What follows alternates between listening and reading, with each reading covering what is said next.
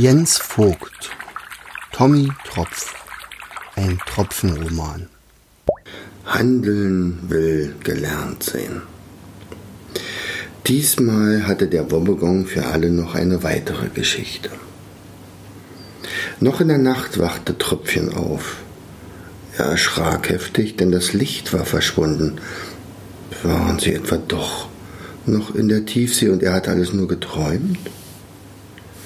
Schnell weckte er seinen Großvater. Auch der war verwirrt. Wo waren nur die ganzen Farben hin? Die Koralle, in der sie geschlafen hatten, war jetzt grau. Opa Tommy, schau mal, flüsterte Tröpfchen und zeigte seinem Großvater ein seltsames Lebewesen, das sich bei der leisesten Bewegung zusammenzog. Was ist das?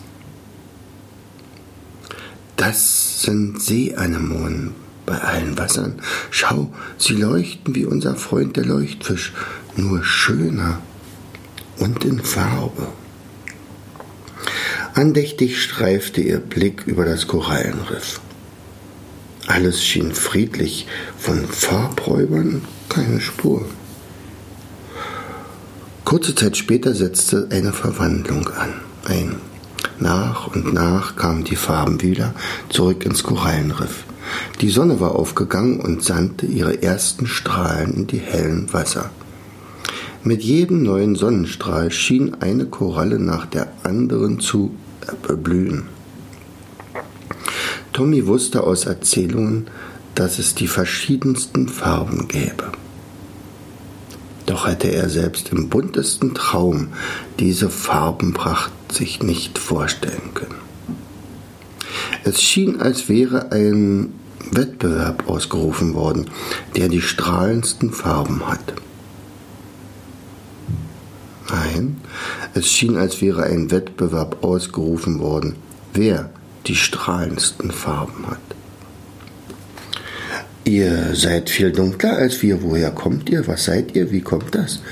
fragten zwei hellblau strahlende Meerestropfen. Wir kommen aus der Tiefsee. Scheinbar sind wir im Tiefseetropfen dunkler als ihr hier oben. Das ist übrigens Tröpfchen, mein Enkel, und ich bin Tommy Tropf. Und wer bist du? Der Hellblaue ließ sich nicht lange bitten. Ich bin Türki, Direktor des ersten Eindrucks und heiße euch hiermit herzlich willkommen in unserem Riff. Wollt ihr ein wenig bleiben? Uns würde es freuen. Tommy antwortete, tatsächlich würde ich mich gern bei euch umsehen. Und auch Tröpfchen, mein Enkel, ist ganz aus dem Häuschen. Wir sind beide auf der Suche nach seiner Mama. Ist sie vielleicht bei euch vorbeigekommen? Ist sie denn genauso dunkelblau wie ihr? fragte Türki. Sie ist wunderschön, hat ganz lange Wimpern und ist ungefähr so groß. Damit stellte sich Tröpfchen auf seine Zehenspitzen und streckte seine Ärmchen so hoch über seinen Kopf, wie es nur ging. Türki schüttelte den Kopf. Nein, solch ein weiß, weiblicher Tiefseetropfen war ihm nicht begegnet. Aber ich würde euch gern unserer Bürgermeisterin vorstellen. Es ist eine Kronenleuchterkoralle, die weiseste von uns. Vielleicht weiß sie mehr. Schwimmt mir einfach hinterher.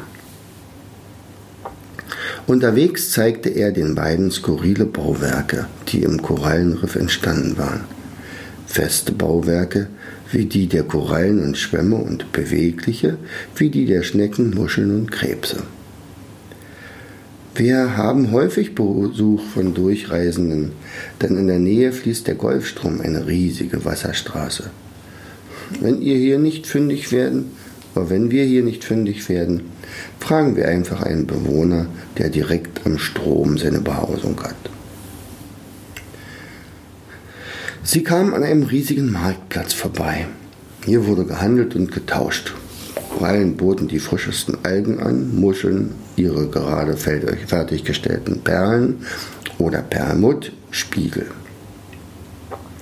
Tröpfchen stupste Tommy flehend an. Opa, ich schau mal, ob ich hier einige Fischschuppen bekomme. Und weg war er. Was willst du damit? wollte Tommy ihm hinterherrufen. Und vor allem, wir bleiben zusammen. Wir wissen nicht, welche Gefahren hier auf uns lauern. Doch das hörte der Bengel nicht. Was blieb Tommy übrig, als ihn zu suchen? Das Riff war riesig und Tröpfchen schien wie vom Erdboden verschluckt. Tröpfchen aber hatte Spaß. Es war lustig, wie hier gehandelt wurde. Marktschreier standen an ihren Ständen und boten ihre Waren an. Frische Sandkörner, gerade reingekommen. Bestes Seesternfutter aus erster Hand. Wir polieren ihre Flossen, schrien zwei Putzerfische. Tröpfchen stand tatsächlich, äh, fand tatsächlich einen Fischschuppenladen. Ich, woll, ich sammle Fischschuppen. Wollen wir tauschen? Was hast du denn zu bieten? Ich bin nicht billig, antwortete das Seepferdchen hinter der Verkaufstheke. Tröpfchen holte aus seinem Säckchen eine Fischschuppe des Leuchtfisches heraus. Augenblicklich wurden die Augen des Seepferdchens Händler riesig. Dann kniff er sie zusammen, um sich die Begeisterung nicht anmerken zu lassen. Eine leuchtende Schuppe. Eine leuchtende Schuppe war hier oben in den hellen Wassern eine absolute Rarität. Ich könnte dir dafür eine Schuppe eines Spiegelkarpfens geben. Er suchte ein recht schönes Exemplar heraus. Tröpfchen bestand darauf, dass seine Schuppe immerhin leuchte. Da wäre doch bestimmt noch eine zweite Spiegelkarpfenschuppe fällig, oder? Beinahe wäre es zum Handel gekommen, wäre nicht im gleichen Moment Türki und Tommy ins Geschäft gestürmt. Boah, bin ich froh, dass ich dich gefunden habe, Tröpfchen. In Zukunft werden wir zusammen unterwegs sein. Hast du mich verstanden? Liebsten hätte er Tröpfchen aus dem Geschäft gezogen. Doch Türki hatte blitzschnell bemerkt, dass das Seepferdchen den kleinen Jungen übertölpeln wollte. Er schnappte sich die winzige Flosse des Seepferdchens und zog den Händler zu sich heran. Ferdinand, sagte Türki, du wolltest wohl einen kleinen Scherz machen. Oder? Dein Angebot ist ein Witz. Mach dem Kleinen einen echten Vorschlag, aber pronto. Natürlich wusste jeder im Riff, dass Leuchtschuppen ungeheuer wertvoll waren. Mit ihnen konnte man selbst in der Nacht Licht erzeugen, doch waren sie kaum zu bekommen. Ferdinand fühlte sich ertappt und lief vor Schamrot an. Na, na, na, natürlich war das ein Scherz, äh, stotterte der Händler und war umso großzügiger. Tröpfchen bekam für seine Schuppe ganze zwölf bunte Schuppen von Fischen, deren Namen er noch nie gehört hatte. Außerdem erhielt er ein Gläschen blaue Tinte von einem Tintenfisch und einen Teil einer abgerissenen Karte, auf der eine halbe Lageskizze mit einem Kreuz eingezeichnet war. Die sah sehr alt und wertvoll aus. Bei allen Wassern, sagte Tommy anerkennend, dessen Aufgeregtheit sich wieder gelegt hatte. Wenn das mal keine Schatzkarte ist.